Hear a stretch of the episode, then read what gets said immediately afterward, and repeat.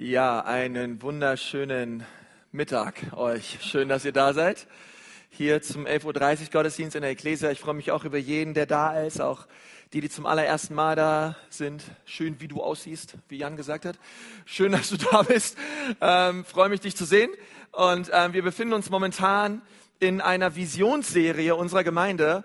Mein Name ist Konsti Kruse, ich bin hier der Pastor und ich freue mich darüber, ähm, mit euch ähm, das teilen zu dürfen, auch was Gott tun möchte in unserer Mitte. Und Gott hat mir das auch so stark aufs Herz gelegt, ähm, über dieses Thema zu reden. Und wenn du ähm, deine Bibel dabei hast, kannst du die gerne rausholen. Ansonsten in eurem Gottesdienstheft ähm, gibt es eine kleine Predigt-Mitschrift. Da kannst du gerne mitschreiben. Auch das, was äh, Gott heute zu dir sprechen wird durch diese Predigt, weil ich glaube, dass ähm, er das tun wird. Und äh, ihr müsst wissen, echt, die Glaube kommt aus der Predigt. Ja, wenn die Predigt aus dem Wort Gottes kommt, und das kommt sie. Ähm, und ich möchte mal, dass wir zusammen 2. Mose ähm, 6, 6 bis 7 uns anschauen was Gott dort zu Mose gesagt hat. Mo, Mose war, äh, hatte eine Begegnung mit Gott am Dornbusch. Und in dieser Begegnung mit Gott ähm, hat er einen Auftrag bekommen von Gott. Und Gott hat zu ihm etwas gesagt in äh, 2. Mose ähm, 6, 6 bis 7. Ähm, Timus wäre super. 2. Mose 6, 6 bis 7. Ähm, super. Darum ähm, sage den Kindern Israels, ich bin der Herr und ich will euch aus den Lasten Ägyptens wollen wir es mal zusammen sagen? Herausführen. Wollen wir es nochmal zusammen sagen? So, ich weiß, vielleicht einige von euch seid gerade erst aufgestanden. Gestern war Feiertag. Vielleicht habt ihr ein bisschen länger ausgeschlafen oder so. Aber wir machen es nochmal, okay? Ich lese nochmal vor. Ähm, darum sage ich zu den Kindern Israels, ich bin der Herr und ich will euch aus den Lasten Ägyptens herausführen. Und ich will euch aus ihrer Knechtschaft erretten. Und ich will euch erlösen durch einen ausgestreckten Arm und durch große Gerichte und ich will euch als mein Volk annehmen. Und ich will euer Gott sein. Und ihr sollt erkennen, dass ich der Herr euer Gott bin, der euch aus den Lasten Ägyptens herausgeführt hat. Und diese vier Willen Gottes, wo immer wieder Gott sagt, hey, ich will euch aus den Lasten Ägyptens herausführen, ich will euch erretten, ich will euch erlösen, ich will euch annehmen als, als mein Volk. Das sind diese vier Versprechen Gottes, die wir in den letzten Wochen behandelt hatten. Ähm, ich habe äh, vor zwei Wochen darüber geredet, wie Gott ein Gott ist, der uns retten will. Wie Gott damals vor 3500 Jahren sein Volk aus Ägypten herausgeführt hat. Er hat sich nicht geändert und er möchte uns auch heute noch aus der Sklaverei herausführen. Paulus sagt, wer immer Sünde tut, ist ein Sklave der Sünde. Und Jesus ist gekommen, um uns herauszuführen ähm, aus dieser Macht der Sünde. Und Sünde ist wirklich eine Macht, okay? Sünde ist etwas, ähm, was uns dominiert. Es ist etwas, was uns ähm, dazu führt, Dinge zu tun, die uns völlig abhalten und abgrenzen und völlig trennen von dem Willen Gottes in unserem Leben. Es ist eine völlige Zielverfehlung. Unser, die, die, das Ziel unseres Lebens ist es, Gott zu ehren und die Macht der Sünde wird uns immer dahin führen, dass wir genau das tun, was Gott nicht ehrt. Wir werden im Unglauben leben und Jesus ist gekommen, um uns herauszuführen aus Ägypten und Ägypten steht für die Macht der Sünde. Aber er ist nicht nur gekommen, um uns zu erretten, sondern er ist auch gekommen, um dich zu befreien. Er ist gekommen, um ähm, Mose hat das Volk aus Ägypten herausgeführt und sie waren in der Wüste, aber das Problem war, sie haben immer noch gedacht wie Sklaven. Sie haben immer noch gelebt wie, wie Ägypter. Sie waren zwar aus Ägypten raus, aber Ägypten war immer noch in ihnen.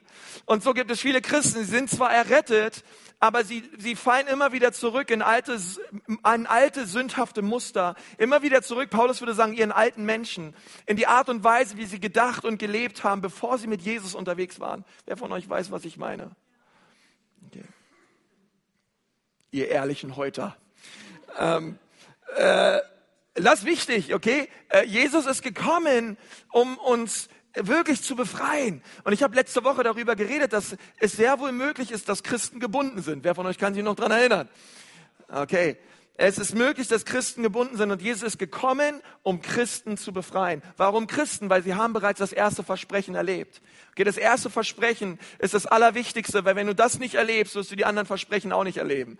Äh, Jesus möchte dich befreien und, ähm, und er möchte dich nicht nur befreien, sondern er möchte dich auch erlösen. Und da werde ich heute drüber reden. Ich will euch erlösen. Okay, das ist das Thema der heutigen Predigt. Ähm, ich möchte darüber reden, was es bedeutet, dass Gott dich erlöst, weil es gibt einen Unterschied zwischen errettet und Erlösung, ähm, einfach auch schon vom Wort her, ähm, erlösen bedeutet, dass jemand, ähm, ihr müsst euch vorstellen, wie auf einem Sklavenmarkt zurückgekauft wird. Okay, die, die genaue Definition ist, ein Familienangehöriger kauft einen Menschen auf einem Sklavenmarkt zurück. Und, und das ist das, was Erlösung bedeutet. Es bedeutet vielmehr zurückkaufen.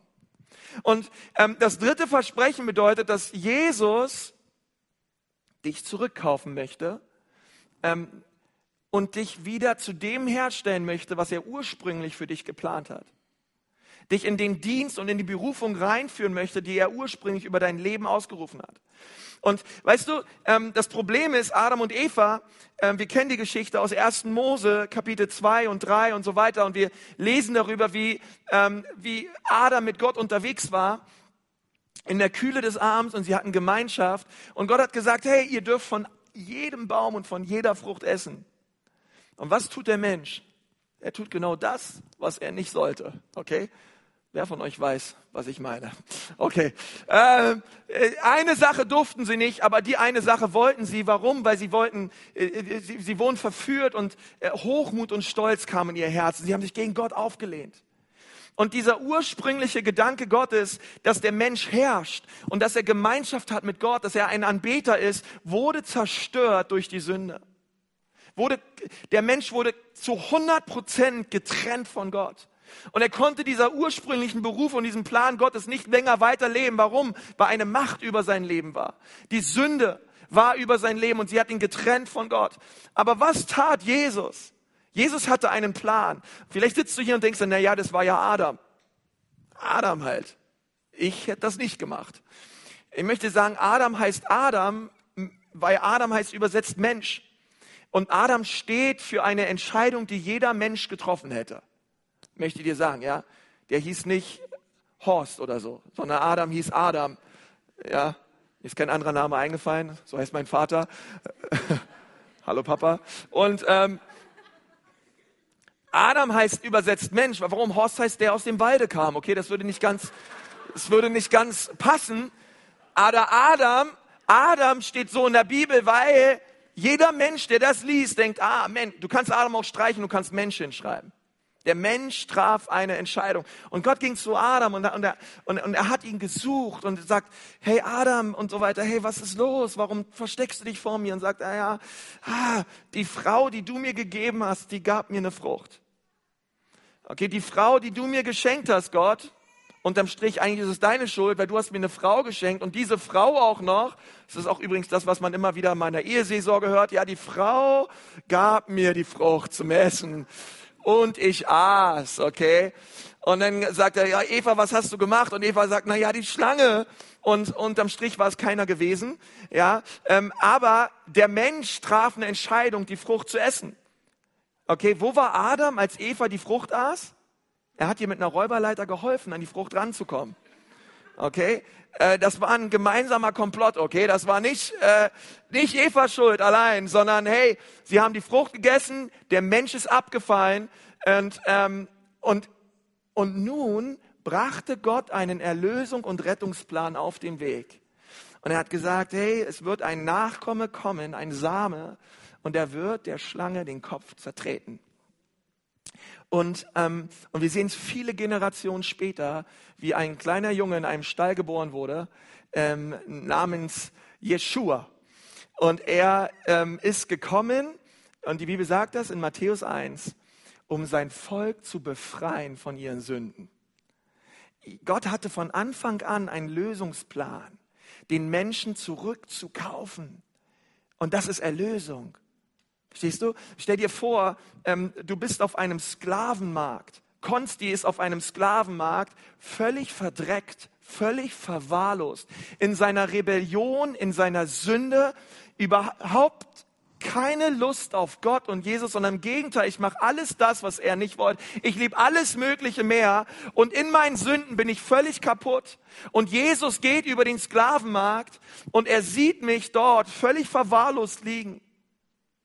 Und der Händler sagt, ja, pff, wer will den schon? Wer will den schon kaufen? Und Jesus sagt, ich will ihn kaufen. Und der Händler schaut Jesus an und sagt, hey, wenn du, wenn du Konsti kaufen willst, es gibt nur einen Preis. Das ist dein eigenes Leben. Und Jesus sagt, das mache ich. Versteht ihr? Völlig verwahrlost in unseren Sünden und nackt und dreckig hat Jesus uns erkauft. Hat Jesus dich so sehr geliebt. Und er hat dich zurückgekauft.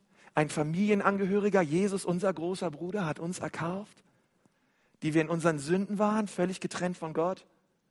Und versteht ihr, er hat uns nicht nur freigekauft, wir sind jetzt nicht mehr nur keine Sklaven mehr, sondern wir sind geliebte Kinder Gottes. Und er hat uns nicht nur geliebt, sondern er hat uns auch berufen. Er hat uns auch eine, einen Plan über unser Leben ausgesprochen. Und das darfst du wissen heute.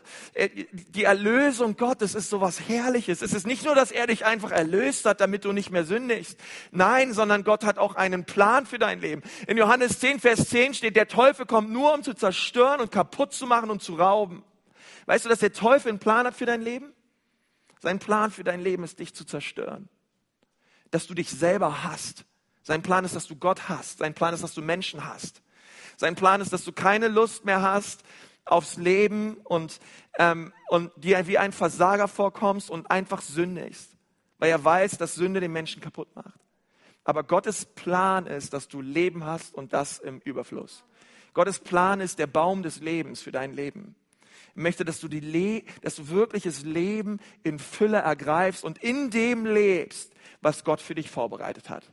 Nun, das ist alles eine kurze Einleitung in das, was ich heute dir sagen möchte, weil Gott hat jeden Menschen in diesem Raum Begabungen und Talenten geschenkt. Gott hat dich freigekauft, wenn wir das wirklich so verstehen dürfen. Er hat uns errettet, herausgeführt aus Ägypten. Er möchte in dem zweiten Prozess Ägypten aus uns rausnehmen Okay? Und der nächste Schritt ist ganz wichtig. Viele Christen bleiben da stehen. Die meisten Christen bleiben beim zweiten Versprechen stehen.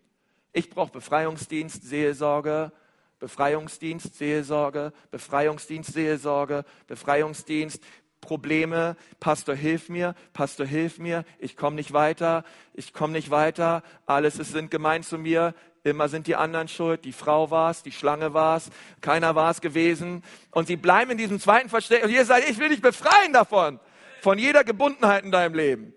Aber er möchte dich nicht nur befreien, sondern der nächste Schritt. Und diesen nächsten Schritt, ehrlich gesagt, die allerwenigsten Leute gehen ihn. Es gibt viele Leute, die ihn gehen, aber nicht alle gehen ihn. Und das ist dieser Schritt, dass er dich auch erlösen will. Okay, dass er wirklich die Begabungen und die Talente und den Plan, den er für dein Leben hat, dass er wirklich zutage tritt und du in dem lebst, was Gott für dich vorbereitet hat. Ähm, es gibt verschiedene Studien in Amerika und auch in Asien und Australien, ähm, die besagen, dass ähm, 85 bis 87 Prozent der Christen nicht wissen, ähm, was ihre Berufung ist. Die nicht wissen, was, was der Plan Gottes ist für ihr Leben. Und, ähm, und ich möchte eine Stelle vorlesen, 2. Timotheus 1, Vers 9. Dort steht, der hat uns gerettet und berufen. Sagt mal alle, berufen. Mit heiligem Ruf, nicht nach unseren Werken, sondern nach seinem eigenen Vorsatz und der Gnade, die uns in Christus Jesus vor ewigen Zeiten geschenkt worden ist. Und ich möchte dir sagen, Gott hat dich nicht nur gerettet, sondern er hat dich auch berufen. Niemals dürfen wir als Gemeinde uns damit zufrieden geben, dass Leute gerettet werden. Das ist wunderbar und das ist Gottes Plan, es ist herrlich, aber es ist nur der erste Schritt. Gott hat dich nicht nur gerettet, sondern er hat dich auch berufen. Sag mal deinem Nachbarn, Gott will dich nicht nur retten, Gott will dich auch berufen. Sag's ihm mal, der muss es gerade mal hören. Okay? Weil es ist so eine wichtige biblische Wahrheit. Okay, er hat dich nicht nur gerettet, sondern er hat dich auch berufen. Und manche Menschen, äh, sie sind gerettet, aber sie haben vergessen, dass sie auch berufen sind. Okay, sie kommen in den Gottesdienst und sie sind mit Jesus unterwegs und sie preisen den Herrn und sie sind voll dabei, aber sie wissen nicht, dass sie berufen sind. Und, ähm, und ich möchte gerne euch eine Geschichte erzählen, wo das, wo das so gut ähm, rauskommt, dass Leute gerettet sind, aber manche vergessen, dass sie berufen sind. Und zwar steht hier in Matthäus 25 ab Vers 14, und da lesen wir von einem sehr reichen Mann, der hatte drei Diener. Und dieser reiche Mann, der ähm, ging eines Tages, sagt die Bibel, auf eine weite Reise. Ja, machte schön Urlaub irgendwo, ja, all inclusive. Ähm, vielleicht in Deutschland oder so, keine Ahnung. Ähm, auf jeden Fall machte er eine weite Reise in die fränkische Schweiz, sagen wir mal. Und da ähm, ließ er es sich richtig gut gehen. Und bevor er in die fränkische Schweiz verreist ist, ähm, hat er seine Diener zu sich gerufen und hat gesagt, hey, äh, Freunde, ich will euch sagen, ich bin jetzt mal kurz länger unterwegs. Ähm, aber bevor ich gehe, möchte ich euch etwas anvertrauen. Ich möchte euch was geben. Und er rief den ersten Diener zu sich und die Bibel sagt, er gab ihm fünf Talente. Okay? Und sagt, hier hast du fünf Talente ich möchte dir diese fünf Talente geben. Ähm, ich bin unterwegs. Ähm, äh, tu mit den Talenten, was du für gut hältst. Ähm, ich vertraue sie dir an. Und ein zweiter Diener kommt und er gibt ihm zwei Talente. Und er sagt, hier, ich gebe dir zwei Talente. Er drückt ihn nochmal, sagt, hey, ich hab dich lieb und ja, tu mit diesen zwei Talenten, was, was richtig ist in deinen Augen. Ich vertraue sie dir an, investiere sie. Ähm, und ein dritter Diener kommt und ihr ahnt schon, er gibt ihnen ein Talent. Er sagt, hier, ich, ich vertraue dir dieses eine Talent an, ich mache mich auf den Weg, ich bin unterwegs und irgendwann werde ich wiederkommen, aber ich, ich gebe dir dieses eine Talent. Okay, also dem ersten gab er fünf, dem zweiten gab er zwei und dem dritten gab er ein Talent. Nun, äh, Matthäus 25, Vers 19, greifen wir mal die Geschichte auf und lesen gemeinsam. Nach langer Zeit kehrte der Herr zurück und forderte seine Diener auf, mit ihm abzurechnen. Zuerst kam der, der fünf Talente erhalten hatte. Er brachte die anderen fünf Talente mit und sagte, Herr, fünf Talente hast du mir gegeben, diese fünf hier habe ich dazu gewonnen. Sehr gut, erwiderte der Herr, du bist ein tüchtiger und treuer Diener. Du bist mit dem wenigen treu umgegangen, darum will ich dir mehr anvertrauen.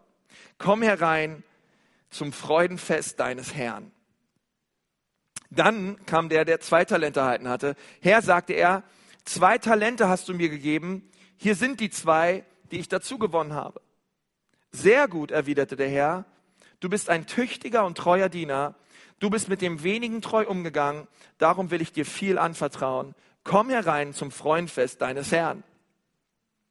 Zuletzt, sagt mal alle, zuletzt. Vielleicht ahnt ihr schon, was jetzt kommt.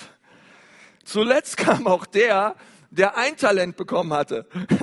Herr, sagte er, ich wusste, dass du ein harter Mann bist. Du erntest, wo du nicht gesät hast, und du sammelst ein, wo du nicht ausgestreut hast. Deshalb hatte ich Angst und vergrub dein Talent in der Erde. Hier hast du zurück, was dir gehört. Er hat es wieder ausgebuddelt und ihm gegeben.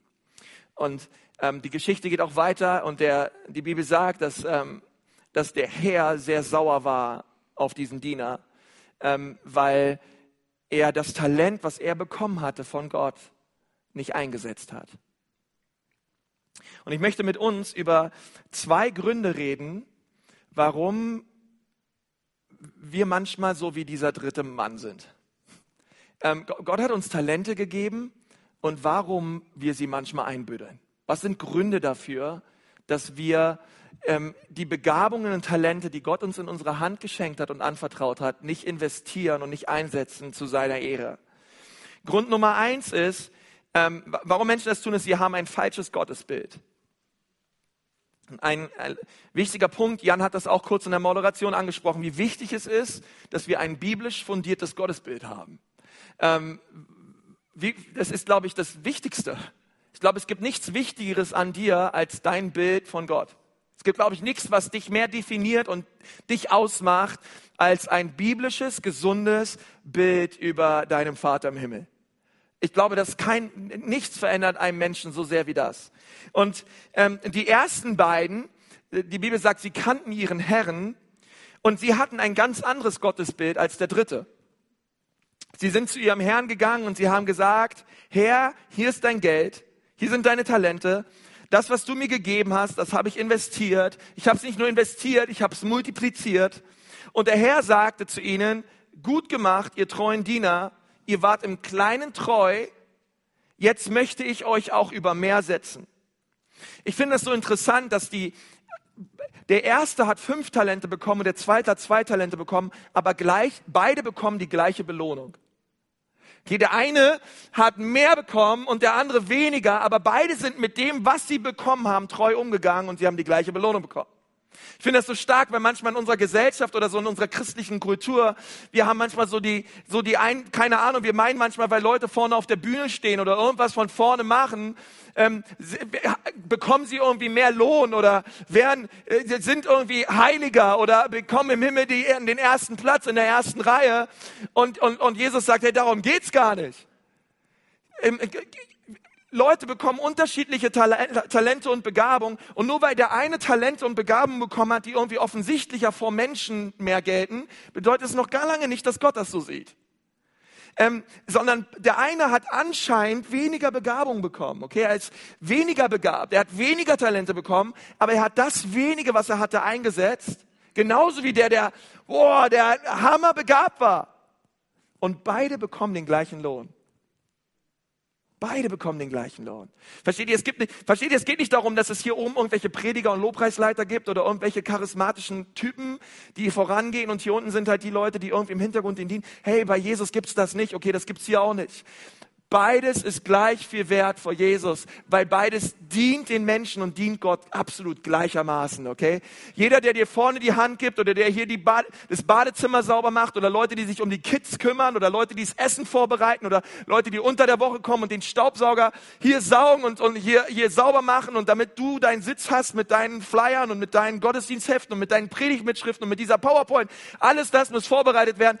Alles dient Gott und den Menschen gleichermaßen wie alle Leute, die hier vorne sind. Gott macht keinen Unterschied, weil alles predigt. Alles predigt den Menschen gleichermaßen. Und das ist das, was Jesus hier sagt. Damit will ich erstmal anfangen, okay? Es geht nicht darum, oh, der hat fünf und ich habe nur zwei. Hey, die zwei, die du hast, setz sie rein. Wir, sehen uns im Himmel. Nebeneinander. In der ersten Reihe.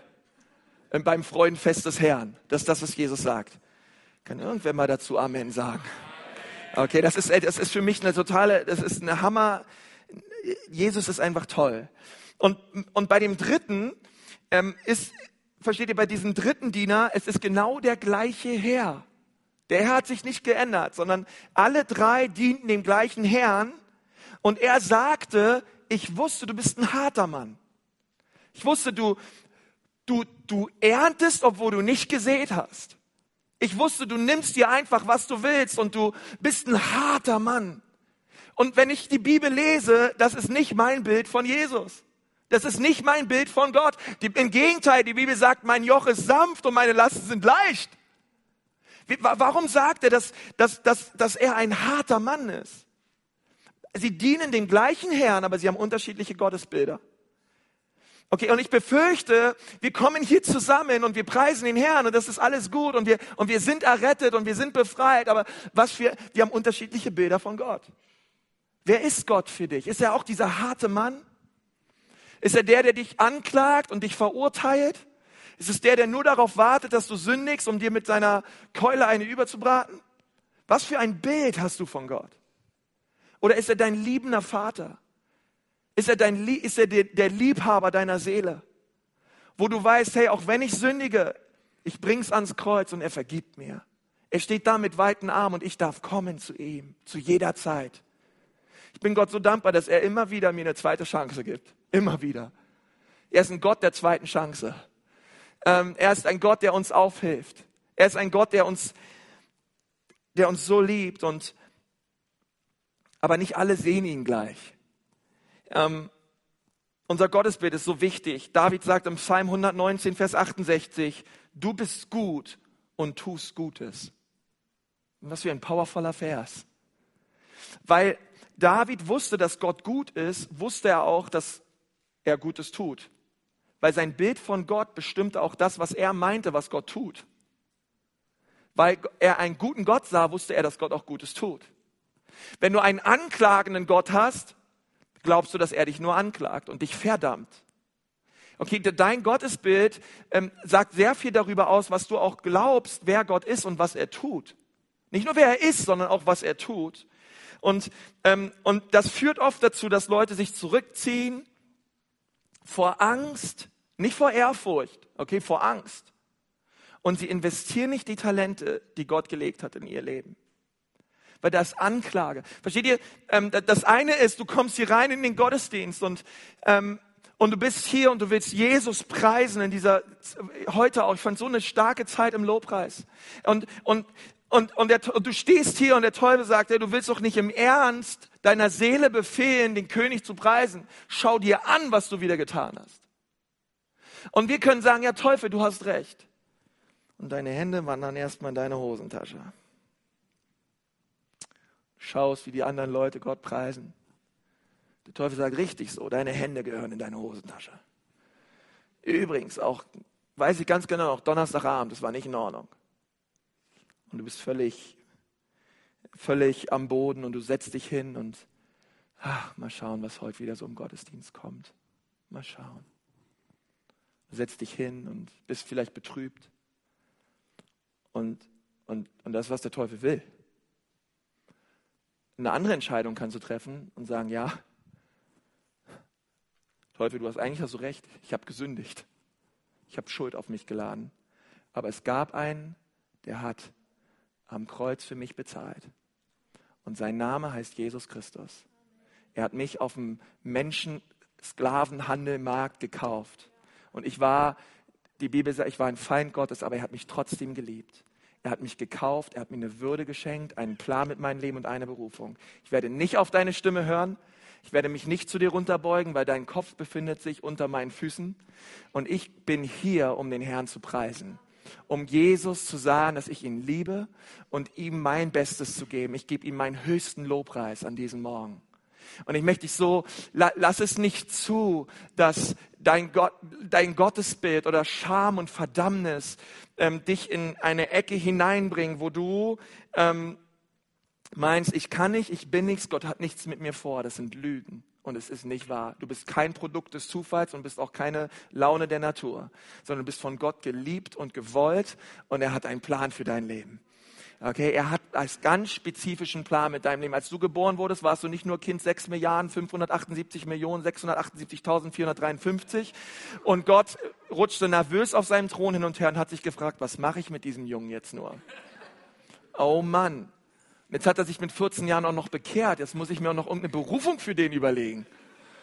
Oh Mann. Und er ruft seine Engel und er sagt, wir haben echt ein Problem hier. Der hat sich auch noch bekehrt. Was soll ich nur mit dem anfangen? Und manchmal glauben wir, dass Gott so denkt. Aber es ist nicht wahr. Hey, sondern im Gegenteil, Gott sah eine Not hier auf dieser Erde und hat gesagt, ich werde mir einen Evangelisten machen, ich werde mir einen Propheten machen, ich werde mir einen Apostel machen, ich werde mir Hürden und Lehrer, ich werde mir Leute machen, hey, die werden dieser Not begegnen, ich werde mir Menschen, oh, ich werde ihnen diese Not aufs Herz legen. Und sie sind kein Zufall, sondern sie sind hier mit einer Bestimmung, mit einem Vorsatz. Als Gott dich schuf, finde ich so cool, hat es mit einem Vorsatz getan. Vorsatz vorsätzlich. Er wusste genau, was er tat, als er dich schuf. Dein Gottesbild kann dich davon abhalten, deine Talente zu investieren. Und der zweite Grund ist, ähm, warum Menschen das oft nicht tun können. Sie werden abgelenkt. Einfach abgelenkt von Dingen des Alltags. Und damit meine ich nicht nur schwierige Situationen, sondern Erfolg kann ich genauso davon ablenken, Gottes Willen zu tun, wie Misserfolg.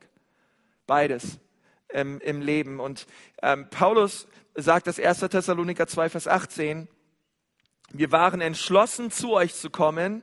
Ich, Paulus, versuchte es sogar mehr als einmal. Doch der Teufel hat mich daran gehindert. Und als ich das gelesen habe, dachte ich, Mensch, Paulus, lass dich doch nicht vom Teufel hindern. Ja, binden, lösen, volles Programm und dann geht's weiter halt. Ne? Ähm, äh, Gott hat dich doch berufen, Vollgas. Und er sagt, nee, der Teufel hat mich davon, hat mich abge, irgendwas war, ich keine Ahnung, was war, aber ähm, er war berufen, wohin zu gehen und er hat sich aufhalten lassen. Und ähm, und ich und ich denke manchmal, hey, in unserem Leben ist es doch manchmal ganz genauso. Ähm, bist du schon mal Umwege gegangen? Ja, äh, gab es Dinge mal, die dich davon abgehalten haben, wirklich das zu tun, wozu Gott dich berufen hat, und du hast gemerkt, na, der direkte Weg geht gerade nicht, ich gehe einen Umweg und so weiter. Und ich möchte sagen, ich bin in meinem Leben auch schon Umwege gegangen. Ähm, und, und, und ich bin Gott so dankbar, dass, dass es von, von Nürnberg nach München nicht nur einen Weg gibt, sondern mehrere Wege gibt. Okay? Und dass man immer wie einen Umweg gehen, weil wir merken, Dinge lenken uns ab, Dinge hindern uns daran, dass Gott trotzdem an seiner Berufung über uns festhält und sagt, okay, jetzt richte dich wieder neu aus. Jetzt rück mich wieder neu in Fokus und ich bring dich wieder auf den Weg dorthin, wo ich dich haben möchte. Ich liebe das an Gott. Dass er nicht sagt, der Teufel hat dich, ja Paulus, was ist los?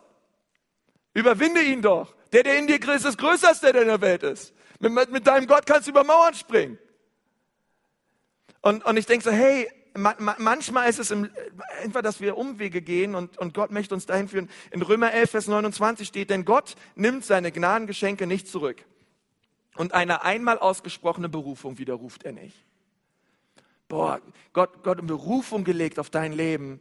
Und er, ihm es noch nie gereut. Er hat nicht gesagt, hey, weil ich mal gefallen bin, oh Mist, dass ich zum Konfi zu einem Pastor gemacht habe, ey. Boah, den mache ich jetzt fertig, ey. Der wird sehen freier Fall. Ähm, nein, sondern Gott sagt, hey, ich, ich, ah, ich liebe ihn so, ich halte fest an der Berufung, ich, ich, ich werde ihn wieder aufrichten und neu hinführen ähm, zu dem, wozu ich ihn bestimmt habe. Ähm, ich meine, Menschen machen das anders, oder? Menschen lassen uns oft fallen, Menschen treten manchmal noch zu, aber unser Gott ist anders. Und das liebe ich so an ihn. Nun, die Frage ist, wie kann ich das leben? Wie kann ich das ähm, wie, wie kann ich das erfahren in meinem Leben, dass ich in dem Plan Gottes lebe? Wie kann ich auch den Plan Gottes für mein Leben herausfinden? Und in Römer 12, Vers 6 steht, denn die Gaben, die Gott uns in seiner Gnade geschenkt hat, sind vielfältig. Oder es sind verschiedene Gnadengaben. Ähm, Gott hat seinem Leib ganz viele verschiedene Gaben geschenkt. Wusstest du das? Ähm, Jesus vergleicht es sogar mit dem Leib. Er sagt, hey, der eine ist eine Nase, der andere ist ein Auge, der andere ist ein Fuß ähm, andere ist ein kleiner C, okay? Aber alles, alles ist wichtig, damit der Leib als Ganzes funktionieren kann. Hey, der kleine C ist total wichtig. Ohne den kleinen C, keine Ahnung, hast du Gleichgewichtsstörung, Gleich, Gleichgewichtsstörung, keine Ahnung, was du dann hast. Aber der kleine C ist wichtig. Ich bin froh, dass ich ihn habe, okay? Ähm, ich bin froh, dass ich zwei Augen habe und zwei Ohren habe. Ähm, der, alles am Leib ist wichtig. Und wenn jeder, wenn jeder sein Teil einnimmt im Leib, sagt die Bibel, hey, dann funktioniert der Leib. Ähm, und dann kann der Leib das tun, wozu ich ihn berufen habe. Aber Gott hat Charismen, Gott hat Gaben ausgesprochen über Menschen und, ähm, und sie befähigt, etwas zu tun. Und das möchte ich dir sagen, Gott hat Gold in dein Leben gelegt. Gott hat Talente dir gegeben, wie diesen Dienern. Er hat dir Talente gegeben und hat gesagt, hey, gebrauche sie und multipliziere sie in deinem Leben. Ich hab, Gott hat einen kostbaren Schatz in dein Herz gelegt. Ich bin davon so fest überzeugt. Hey, bei einigen von euch, ne, ne, wisst ihr, wenn wir über göttliche Befähigung und Begabung reden, würde ich zu einem von euch sagen, hey, nächste Woche bereit mal eine Predigt vor, am Sonntag bist du dran. Dreimal am Tag, Gott segne dich. Und einige von euch, ihr würde absoluten Schweiß ausbrechen und sagen, was? Ich vor Menschen reden? Auf gar keinen Fall. Wem, wer von euch geht so? Oder, äh, wir sagen, Mann, obwohl ihr habt euch wahrscheinlich nicht, zu nicht getraut, euch zu melden. Äh, äh, brichst völlig in Schweiß aus und denkst nein, auf keinen Fall vor Menschen und so weiter. Das war schon früher in der Grundschule immer so schlimm beim Vorlesen. Ähm, und, äh, und dafür kannst du aber andere Sachen eine Million mal besser als Leute, die hier vorne stehen und predigen. Dafür hast du andere Begabung geschenkt bekommen von Gott. Und ich wünsche mir das so auch in der Ecclesia Nürnberg, dass, stellt euch mal vor, jeder in unserer Gemeinde würde in den Begabungen dienen und leben, in der Berufung, im Plan Gottes leben, der er für sein Leben hat und wir würden alle darin leben. Wäre das nicht ein Hammerort, ey? Wäre das nicht absolut stark, wenn jeder in dem Zentrum des Willens Gottes wäre? Boah, was für ein Ort wäre das? Und ich denke so, hey, ähm, andere, andere, wisst ihr, dass jetzt gerade parallel ist um einen, einen Kindergottesdienst, der hammermäßig ist. Die Leiterin sitzt hier vorne, die Yvonne. Und, ähm, und äh, ja, das ist ein Applaus wert. Ähm, absolut, absolut, weil einige von euch, wenn, würdet ihr im Kinderdienst sein, euer Geduldsfahren, der ist vielleicht so lang. Und wenn klein Justin und Kevin wieder auf die Tube drücken, da weißt du kein alles, was du hast es ein, ein Klebband und du klebt und du, und du schnürst die Leute am Stuhl fest, keine Ahnung, wie der Kinderdienst aussehen würde, wenn du da Teil wärst, okay? Können wir Gott dankbar sein, dass es Frauen und Männer gibt, die Liebe haben und deren Geduldsfahren so riesig ist, Gabe der Geduld haben und, ähm, und sich da so in die Kids investieren. Das ist Hammer. Und, und, und so ist es so wichtig, dass wir alle in, samt in denen dienen. Ähm, die Gaben, die Gott uns geschenkt hat, sind verschieden. Ähm, und das Problem ist, und die allermeisten wissen gar nicht, ähm, aber Pastor, was ist meine Begabung? Was ist das, was Gott in mein Leben gelegt hat? Ich, ich sehe das ja auch so, ja, das wäre schon schön und so, aber was hat Gott mit meinem Leben vor? Ähm, und ich möchte dir zuerst sagen, bevor ich ein Stück darüber reden möchte, Gott hat mehr für dich als nur, hier sind meine Probleme und meine Sorgen. Gott, du bist dafür da, dass du die löst in meinem Leben. Ähm, Gott möchte nicht, dass du von Sorge zu Sorge gehst, sondern von Kraft zu Kraft. Ähm, und, und, und was wir oft machen, ist so, es geht nur um unsere Probleme und nur um die Dinge, die gerade schwierig sind in unserem Leben. Und was ich gelernt habe, als ich das Leben von Paulus mir angeschaut habe, ist, dass Paulus mehr Probleme hatte wahrscheinlich als wir alle zusammen. Die Bibel sagt, er wurde gesteinigt, er hat Schiffsbruch erlebt, er hat Armut erlebt. Paulus wurde einmal so dermaßen gesteinigt, dass sie dachten, er sei tot und sie haben ihn genommen und haben ihn zur Stadt rausgeschliffen, haben ihn dort liegen gelassen, sind wieder in die Stadt rein und die Jünger sind gekommen und die Bibel sagt, sie haben sich um Paulus herumgestellt. Sie sagen nicht genau, was sie denn getan haben. Und dann stand Paulus auf und ging mit ihnen weg. Und glaubt mir, der hat sich nicht totgestellt. Okay. Ähm, der hat, der sah auch, ich, der muss Narben gehabt haben. Dieser Mann, eine Steinigung. Und nicht nur einmal, fünfmal.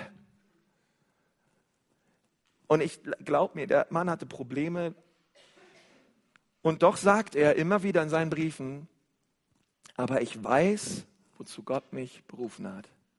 Und das ist es, das Evangelium den Heiden zu predigen. Er hätte sagen können, Gott, nach einer Steinigung, ich habe die Schnauze voll. Mach dein Mist alleine. Ich habe da keinen Bock drauf. Gott, du liebst mich nicht. Würdest du mich lieben, hätte mich keiner gesteinigt. Gott, ich will nicht mehr, Gott, ich kann nicht mehr. Gott, alle sind gegen mich. Und Schiffsbruch und Armut und all diese Dinge. Und trotzdem wusste er, wozu er berufen war. Und das möchte ich dir sagen, wir wenn wir das wissen, was Gottes Plan und seine Berufung ist für unser Leben, hey, dann ist das so Hammer, weil dann sind wir nicht mehr so problemfokussiert. Weil wir schauen auf etwas, was größer ist als unsere Probleme. Das ist nämlich unsere Berufung.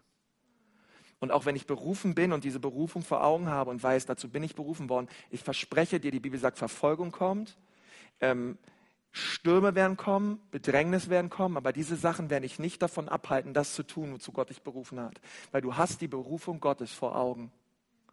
Und das wünsche ich jedem Menschen. Das zu sehen, was Gott vorhat mit deinem Leben.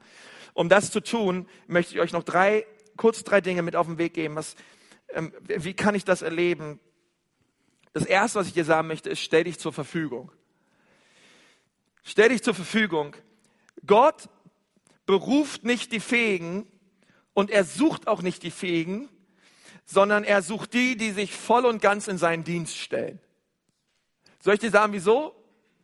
Ähm, denn es ist keine Frage der Fähigkeit für Gott, sondern es ist eine Frage der Verfügbarkeit, weil er selbst ist bereits fähig.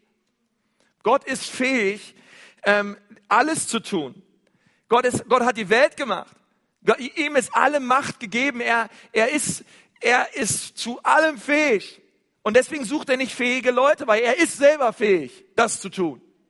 Er sucht zu Leuten, die sagen, Herr, hier bin ich mit leeren Hemden, ich komme vor deinen Thron, Gott, ich weiß nicht, ob ich das schaffe, wozu du mich berufen hast, Herr. Ich habe keine Ahnung. Und es sieht so riesig aus und es sieht so krass aus, Gott, was du vorhast mit meinem Leben.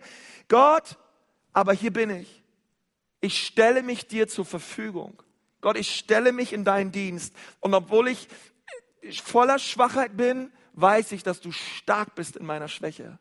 Und ich glaube dir, Gott, dass du mich befähigen wirst.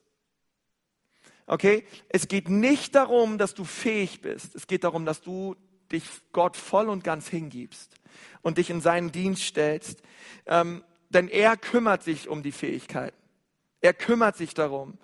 Ähm, in 2. Timotheus 2, Vers 2 lesen wir, Und wie Paulus, ein Apostel, ja zu Timotheus spricht, ähm, und er war so sein Jünger, und er sagt zu ihm, und was du von mir gehört hast vor vielen Zeugen, das vertraue treuen Menschen an, die fähig sein werden, auch andere zu lehren.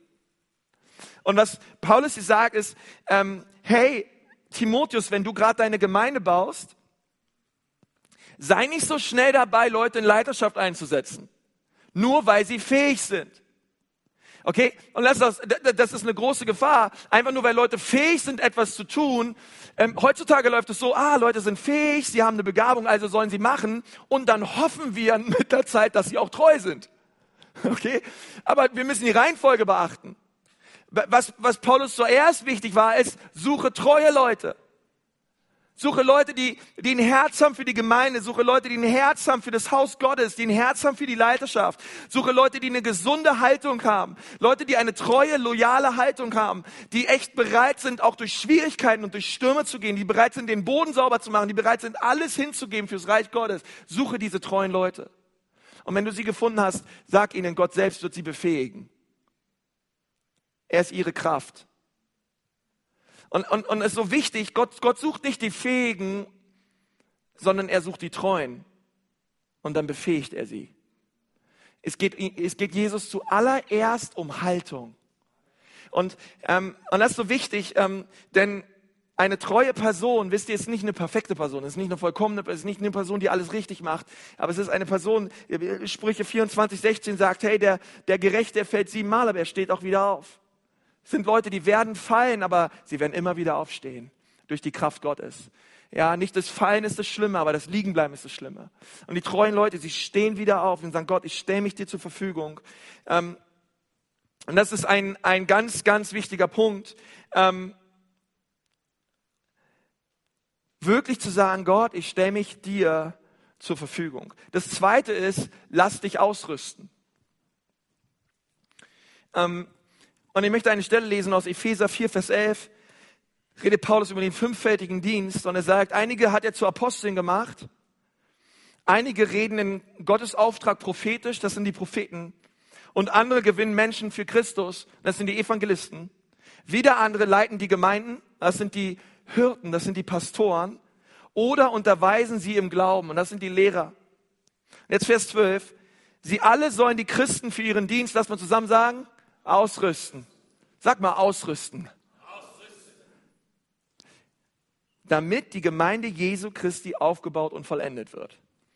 Ähm, warum sollen Heilige, warum sollen Christen ausgerüstet werden? Damit die Gemeinde Jesu gebaut werden kann und vollendet werden kann. Es ist ganz wichtig, dass ein fünffältiger Dienst da ist, der die Leute ausrüstet.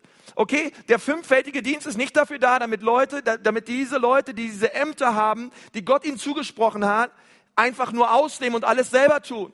Sondern ihr Dienst ist es, die Heiligen auszurüsten. Wirklich auszurüsten und ihnen zu zeigen, wie es geht. Ähm, aber das Problem ist, es braucht auch Heilige, die sich ausrüsten lassen. okay? Äh, das ist dieses System, was, was, was Gott hier implementiert hat in der Urgemeinde. Das ist Hammer. Aber es braucht auch Heilige, die sich ausrüsten lassen. Und ich denke manchmal, ähm, hey, ähm, weißt du, dass ich als Pastor, hier steht einige, warum es braucht einige, die viele ausrüsten.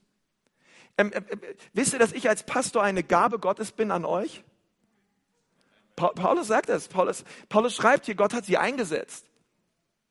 Du das willst oder nicht? Äh, als Pastor bin ich eine Gabe an dein Leben.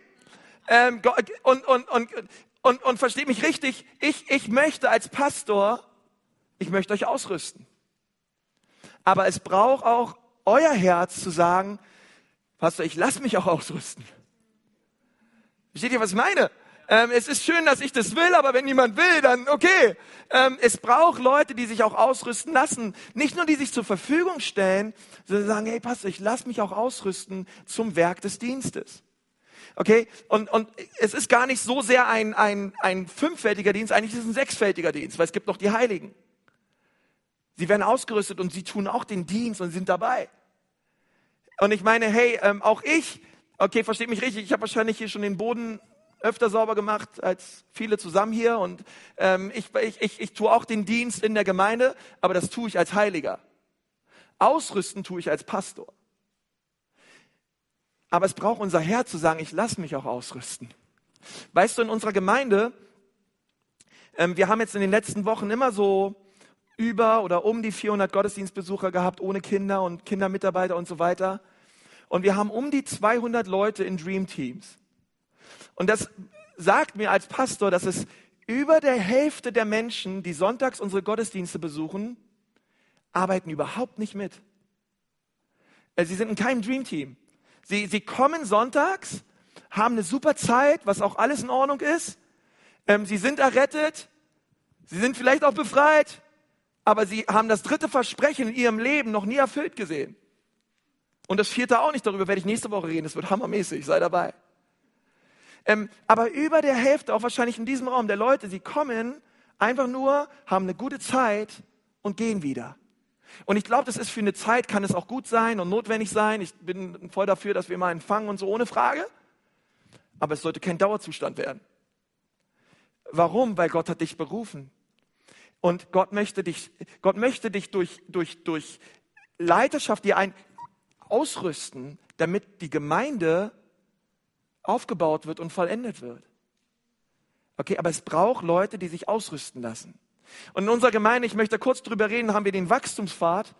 Und, ähm, und dieser Wachstumspfad soll dir helfen, dass du ausgerüstet wirst in deinem Dienst. Und heute zum Beispiel haben wir Gemeinde 1.0. Okay, ähm, das ist unser ähm, äh, Kurs für Gemeindemitgliedschaft und Gemeindezugehörigkeit. Okay, wenn du sagst, hey, ich möchte gerne über die Vision der Gemeinde etwas erfahren, ich möchte darüber erfahren, hey, was sind die Werte der Gemeinde, warum haben wir Kleingruppen, warum haben, feiern wir Gottesdienste, warum haben wir Mittwoch-Gottesdienst, ähm, haben wir eine Jugendarbeit und all diese Fragen, komm heute, direkt gleich geht's los um 13 Uhr hier drüben und wir haben Wachstumspfad 1.0. Und da geht's nur um die Gemeinde. Und wenn du sagst, hey, ich möchte gerne, dass das mein geistliches Zuhause wird, sei dabei. Das muss nicht dein geistliches Zuhause werden, aber ich wünsche mir, dass jeder, der hier ist, eine Gemeinde findet, die er sein Zuhause nennt. Okay? Es ist so wichtig, dass jeder gepflanzt ist in einem Haus des Herrn. Und wenn du sagst, hey, das, ich möchte gerne die Gemeinde kennenlernen, komm gerne dazu. Heute um 13 Uhr. Nächste Woche haben wir Fundamente 2.0. Und das ist eine kurze Einheit, wo wir dir einfach sagen wollen, was sind wichtige geistliche Gewohnheiten für Jüngerschaft. Okay, ähm, das ist kein Jüngerschaftskurs, das ist einfach eine Einheit, wo wir dir sagen würden, hey, das glauben wir als Gemeinde, das ist wichtig.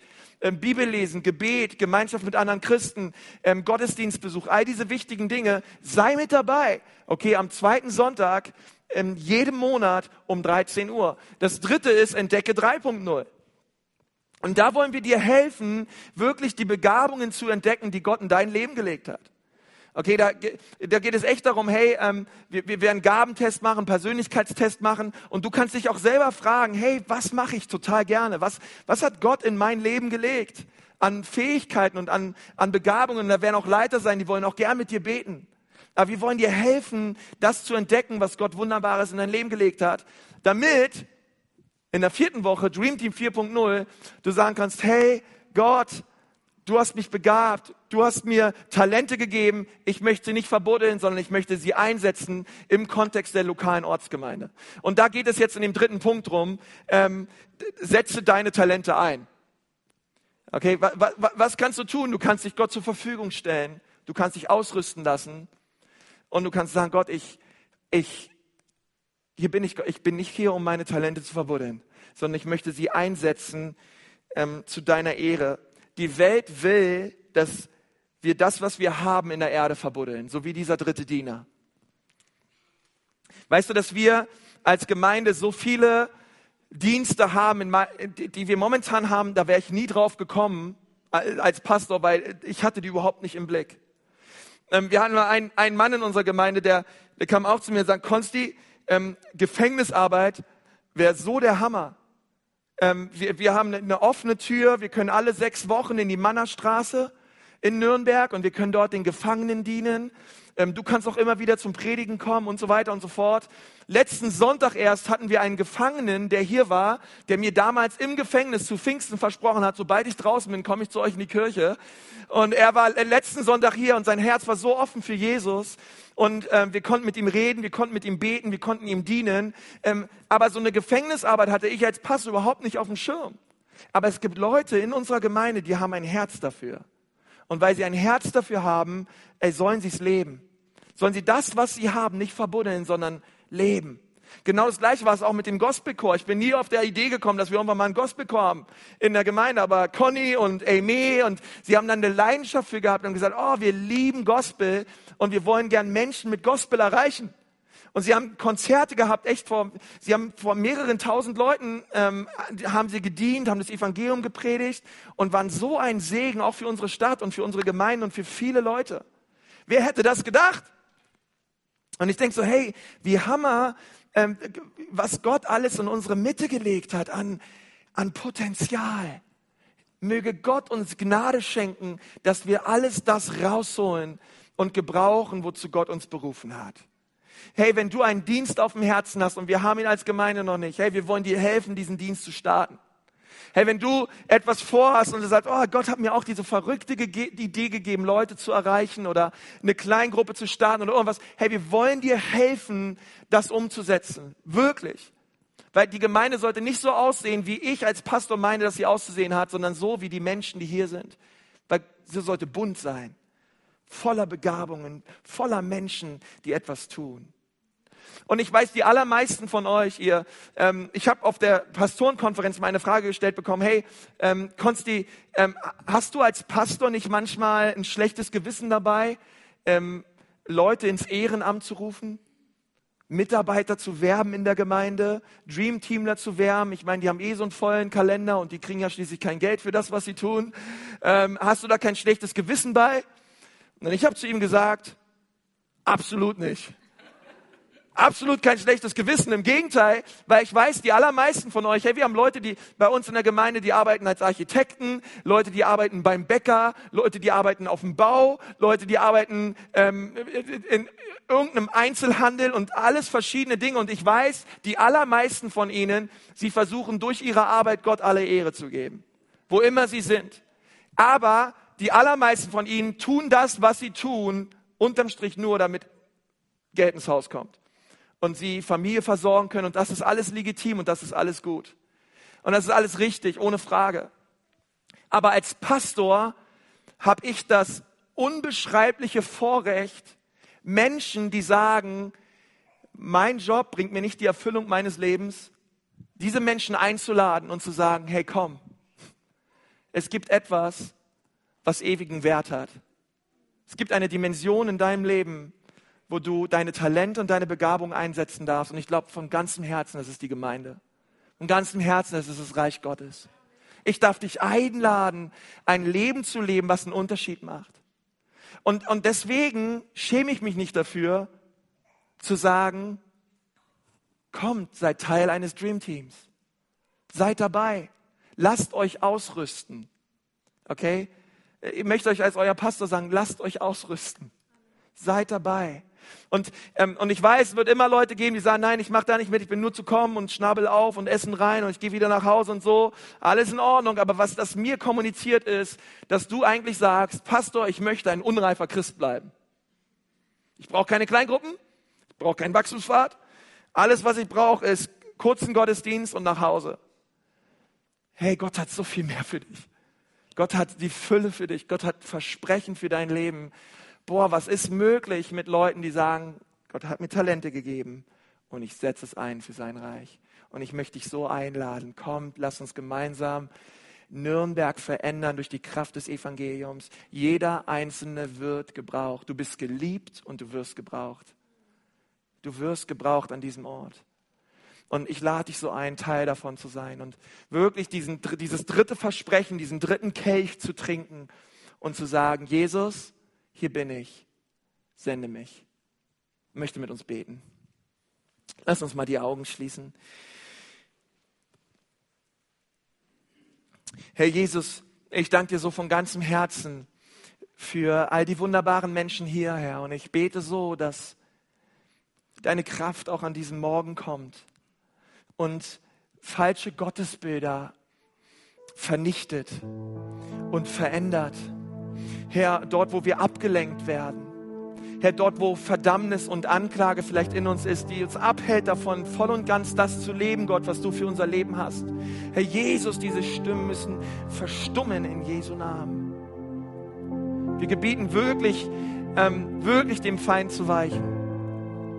Herr, und heute Morgen rufe ich das wirklich aus, Herr, über, über deine Gemeinde, die du baust, Herr. Herr, es soll eine herrliche Gemeinde sein. Herr, es soll eine Gemeinde sein, wo Heilige ausgerüstet werden zum Werk des Dienstes. Herr, und wo sie leben, Vater, in der Kraft und in der Autorität, die sie von dir, Jesus, persönlich bekommen haben. In den Begabungen und in den Charismen, Gott, die du durch deinen guten Geist in sie gelegt hast, Herr. Es soll voll zur Fülle und zum, es soll einfach herrlich erstrahlen in unserer Mitte. In Jesu Namen, Herr. Gott, und ich danke dir, dass ähm, du auch gnädig bist mit Leuten, die ihre Talente verbuddelt haben. Danke dir, Gott, dass du auch heute ja, deine Hand ausstreckst. Dass du sagst, ich habe dich lieb und ich habe dich nicht vergessen. Dass du uns einlädst heute Morgen, wirklich zu dir zu kommen. Weißt du, es gibt ein Talent, was Gott jedem Menschen in diesem Raum geschenkt hat. Und das ist unser Leben. Ich glaube, das ist das eine Talent auch, was der dritte Diener ist, ist sein Leben. Das ist das eine Talent, was wir alle bekommen haben. Gott hat uns Leben geschenkt, sonst wären wir heute nicht hier und ihr würdet nicht meine Stimme hören. Du hast mindestens eine Gabe. Und die Bibel sagt, diese eine Gabe, die sollen wir hingeben für ihn. Dieses eine Leben, was wir haben, sollen wir nicht verschwenden. Das sollen wir für ihn geben. Das sollen wir für ihn leben.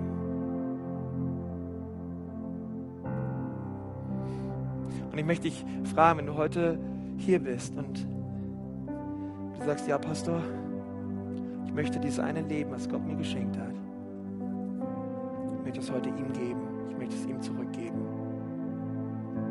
Möchte, dass Jesus auch mich freikauft. Dass er mich erlöst, dass er mir seine Sünden vergibt, dass er mich frei macht. Und heute ist Jesus hier. Und vielleicht sagst du auch, ich bin dreckig, auch ich habe viel Schuld und viele Sünden. Jesus will dich. Er hat bereits für dich bezahlt. Er schaut dir in die Augen und er sagt, ich liebe dich und ich will dich. Und ich will dich reinwaschen. All deine Schuld, all deine Sünden dir vergeben. Und wenn du hier bist und du sagst, ja, das will ich, Jesus heute, dass du mich freikaufst von der Macht der Sünde, dann musst du jetzt nicht nach vorne kommen, du musst auch nicht aufstehen, aber ich würde gern von hier vorne für dich beten. Für all die Leute, die sagen, ja, Jesus, hier bin ich, hier bin ich, Jesus möchte, dass du mich freikaufst. Dann heb mal deine Hand hoch, gerade jetzt, wo du sitzt.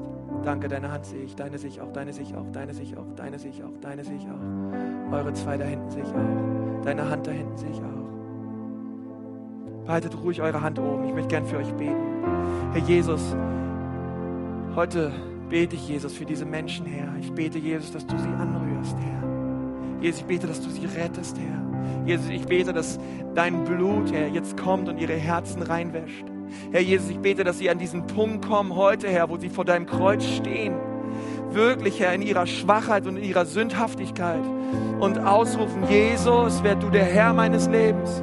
Jesus, wasch du mich rein. Jesus, vergib du mir meine Schuld. Oh Herr Jesus, ich bete, dass du sie überführst von Sünde. In diesem Moment, in Jesu Namen, Herr.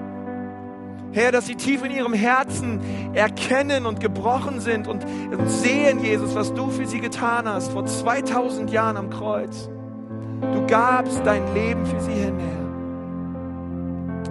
Heiliger Geist, bitte rühre sie an. In Jesu Namen. Herr, du bist so treu.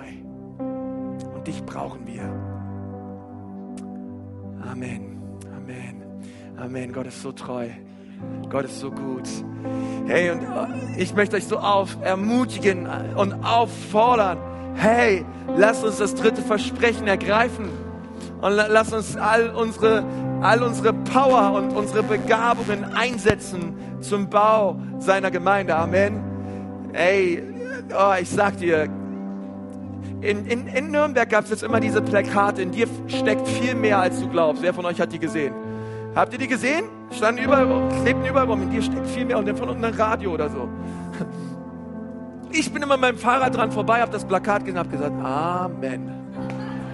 Amen. Herr, was möchtest du mir sagen? Sagt der Gemeinde, in ihnen steckt viel mehr, als sie glauben. Viel mehr. Viel mehr. Viel mehr. Viel mehr. In dir steckt viel mehr, als du glaubst. Wisst ihr, ähm, äh, wisst ihr, es gibt eine Sache, die schlimmer ist als ein ungläubiger Ungläubiger. Das ist ein ungläubiger Gläubiger. Äh, der einfach nicht glauben will, was Gott Wunderbares für ihn bereitet hält. Ähm, ich meine, ein Ungläubiger ist ungläubig, weil er ist von Natur aus ein Ungläubiger. Aber wenn ein Gläubiger ungläubig ist, oh oh, Leute, Leute, da müssen wir aufpassen. In dir steckt viel mehr, als du glaubst. Gott hat Begabungen und Talente in dein Leben gesteckt. Komm, lass uns sie nicht verbuddeln, sondern voll reingeben in sein Reich. Amen.